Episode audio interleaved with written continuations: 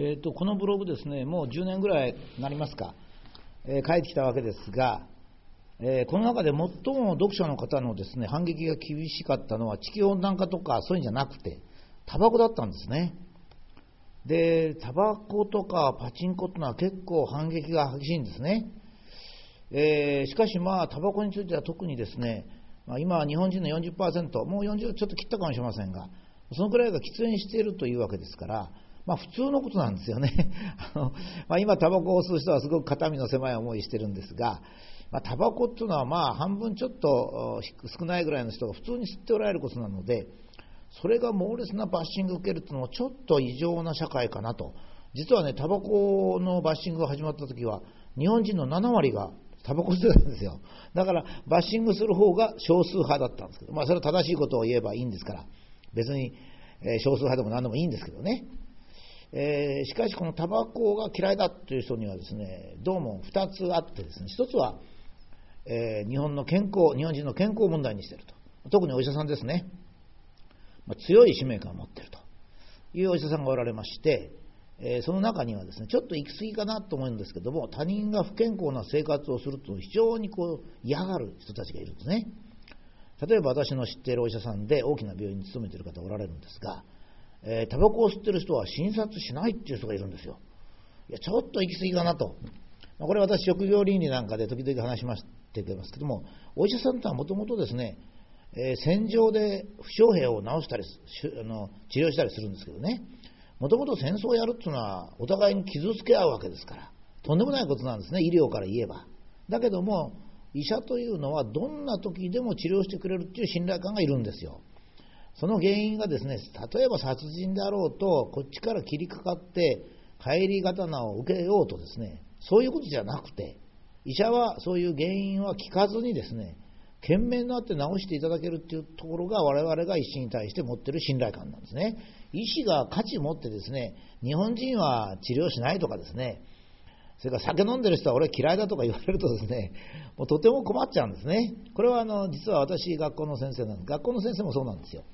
時々ね、勉強しない学生を教えないっていう先生いるんですけど、私はね、違うって言ってるんですね。先生っていうのは相手が勉強しようとしまいと、やっぱり相手の学力とか人格を高めるために、まあ、全力を注ぐと、まあ、これが先生というものの使命だと、えー、相手が例えば頭が悪いから、えー、教えないなんてとんでもないことですからね、まあ、それがあるんです。もう一つはしかしですね煙の匂いが嫌いっていうのは強いんですよ。それからもう一つはねなんとなくタバコ吸ってる人はずうずうしいっていうんでねそれで嫌だっていうのがあるんですね。とにかくまあ日本人は綺麗好きですから気持ちは分かりますね。えー、外国に行きますとですねあまり大したこと気にしないんですけども、えー、日本人は清潔好きですからねやはりタバコはちょっと汚く見えるのかもしれません。それからタバコの匂いっていうのはタバコを吸う人が少なくなればなるほど敏感になりますんでね、えー、ますますタバコが嫌になるっていう。もう昔はタバコの煙あのもう匂いがもう周りにあったわけですが、えこの頃全然ないもんですからちょっと誰かがタバコ吸いますと非常に目立ちますねそれからこう、ぷーっと息を吹いてる時なんか実にずうしい。昔はですね、人の顔に煙を吐き出す人いましたからね。まあ、それはあれです。それから仕事、こっちが一生懸命仕事してるのにですね、誰かがタバコ吸わないとどうも仕事が続かないなんて言ってですね、仕事中にサボってタバコ吸ってると。なんとなくその、8人ぐらいで部屋に入って、わーっと笑いながらタバコ吸ってると、やっぱりそこを前へ通る人は嫌な気持ちはします。それはそうです。しかし、だから社会的にタバコを排斥するのかっていうとですね、えー、ちょっと難しいですね。まあ、大衆のある人を差別するっていうのも問題ですしね。今はまあ昔と違ってタバコを吸うところは限定されてますから、まあ、このくらいでいいのかなと思ったりもします。まあ、日本国には基本的人権というのがあるんですね。で私はこれ非常に重要だと思ってるんですよ。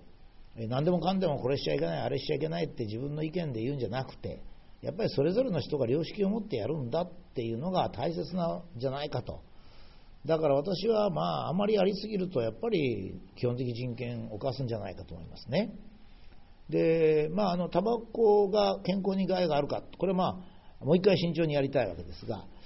もう一つの問題はタバコを社会から追放しなきゃならないほどの毒物化っていうのがあるんですね。これは本人だけに害があれば通常は追放しちゃいけないんですよ。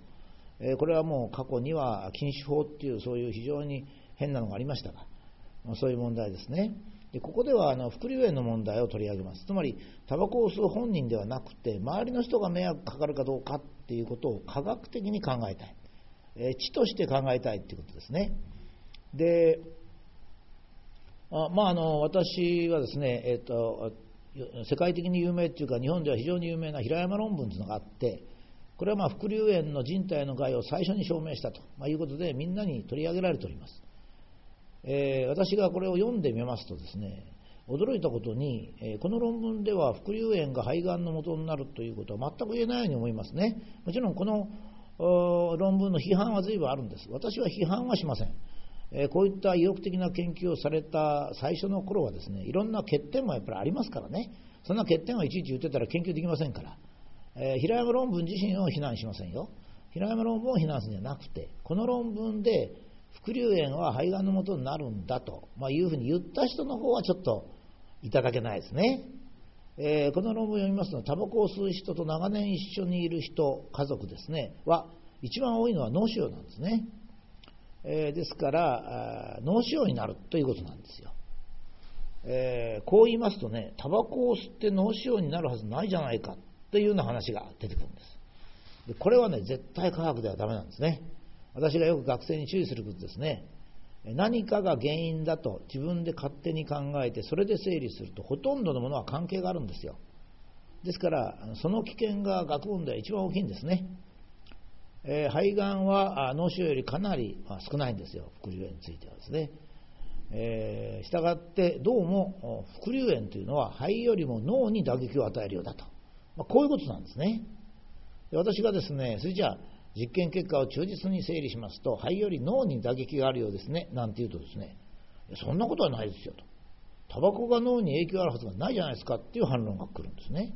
いやそういう先入観を持った実験なら最初から実験とか調査やらない方がいいんですよ。実験人間の脳っていうのは非常に不完全なので、えー、その実験や調査を行うということは自分の脳が不完全だから自然に聞いてみようっていうことなんですね。えー、まあ、自分はタバコを吸うと人と一緒に住んでたら肺に影響があると思うけれどもだけどもそれは自分の浅はかな考えなんでちょっと確認してみたいので実験や調査をするということなんですねですから意外な結果が出るのがいいんですよ。で意外な結果が出たときに、科学者とか学者の一番重要な素質はですね、そのまま受け取るってことなんです。えそのまま、あそうかと、あなるほどねと、こういうふうに、えー、受け取るべきです。で、これ以外にもいっぱいあるんですね、国際的な研究もあるんですけど、私はね、一通り名答した段階ですが、あまり役に立つものありませんでした。というのはですね、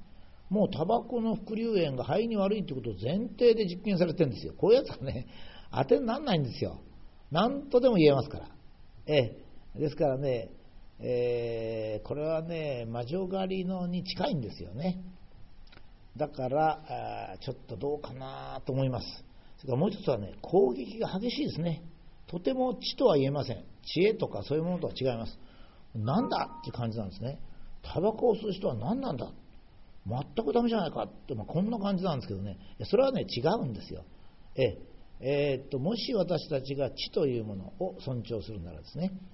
相手を誹謗したり、自分が得になったりすると関係ないんです。知というのは知なんですね。それを我々は尊重せんといかんわけですね。例えばちょっと反論しましょうか。えー、日本に住む誇るべき民族としてアイヌ民族おります。アイヌ民族は北海道を中心として住んでたんですが、もう大変に立派な民族で、一回も戦争しません。刀傷のある骨が見つからないんですよね。えー、和人、我々が攻めていった時だけ3回、えー、我々と和人と戦争してますが、アイヌ同士はほとんどなかったと思います。で、こんなにね、平和を守った民族は本当に偉いんですけども、それをつぶさに調べますとね、やっぱ結構彼らも大変なんですよ。あの人間がいさかいしないためには大変なんですよ。それを達成するためにですね、彼らはタバコを愛するんですね。喧嘩しそうになると相手にこうタバコを勧めてこう座って一服するんですよ。で人間はこう一服してる間に気持ちが収まりますからね。それで話をして喧嘩をあの戦争を避けてたと、まあ、いうこともあるんですね。それから人間には体の栄養ともに頭脳の栄養もいるんですね。で今のところまだ体の栄養しかあんまり見つかっておりませんがもしかするとタバコを吸うとですねあの頭脳の栄養になってるのかもしれないんですよ、え、タバコを吸う人のいろんなものを読みますとね明らかに何か落ち着いたり情報整理がされたりしてるんですよね。ですから、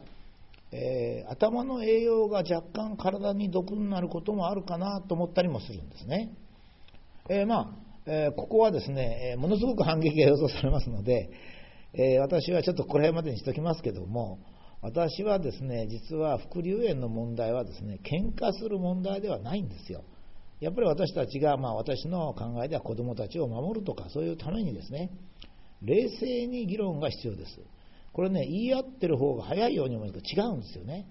もうね、えー、感情的になって言い合いますとねいつまでたったって結論出ません。それよりかむしろ冷静にちゃんと議論をしてデータを整理して先入観を持たずに自分の意見を通そうとかそういうことじゃなくて本当に人間とタバコの副流炎というのは関係あるんですか？ということですね、まあえー、昔から人間は焚き火とかですねいろりなんていう煙の中で住んでました、えー、あれも全部植物を燃やしてますね。ですから、えー、タバコというのはあれタバコの葉という特別なものではありますが植物のあの組成ではあるんですよ。ですから、えタバコを燃やした煙だけが極端に健康に悪いっていうことになりますとね、相当やっぱり慎重に構えていく慎重ったって10年ぐらいでいいんですよ。だけども、タバコの反対運動なんてのは30年も続いてるわけですけど、一向にけりがつかないのは感情的だからですよ。やっぱり知というものは感情的でなく、冷静に議論した方が、むしろ回り道でも早いと、私はそう思います。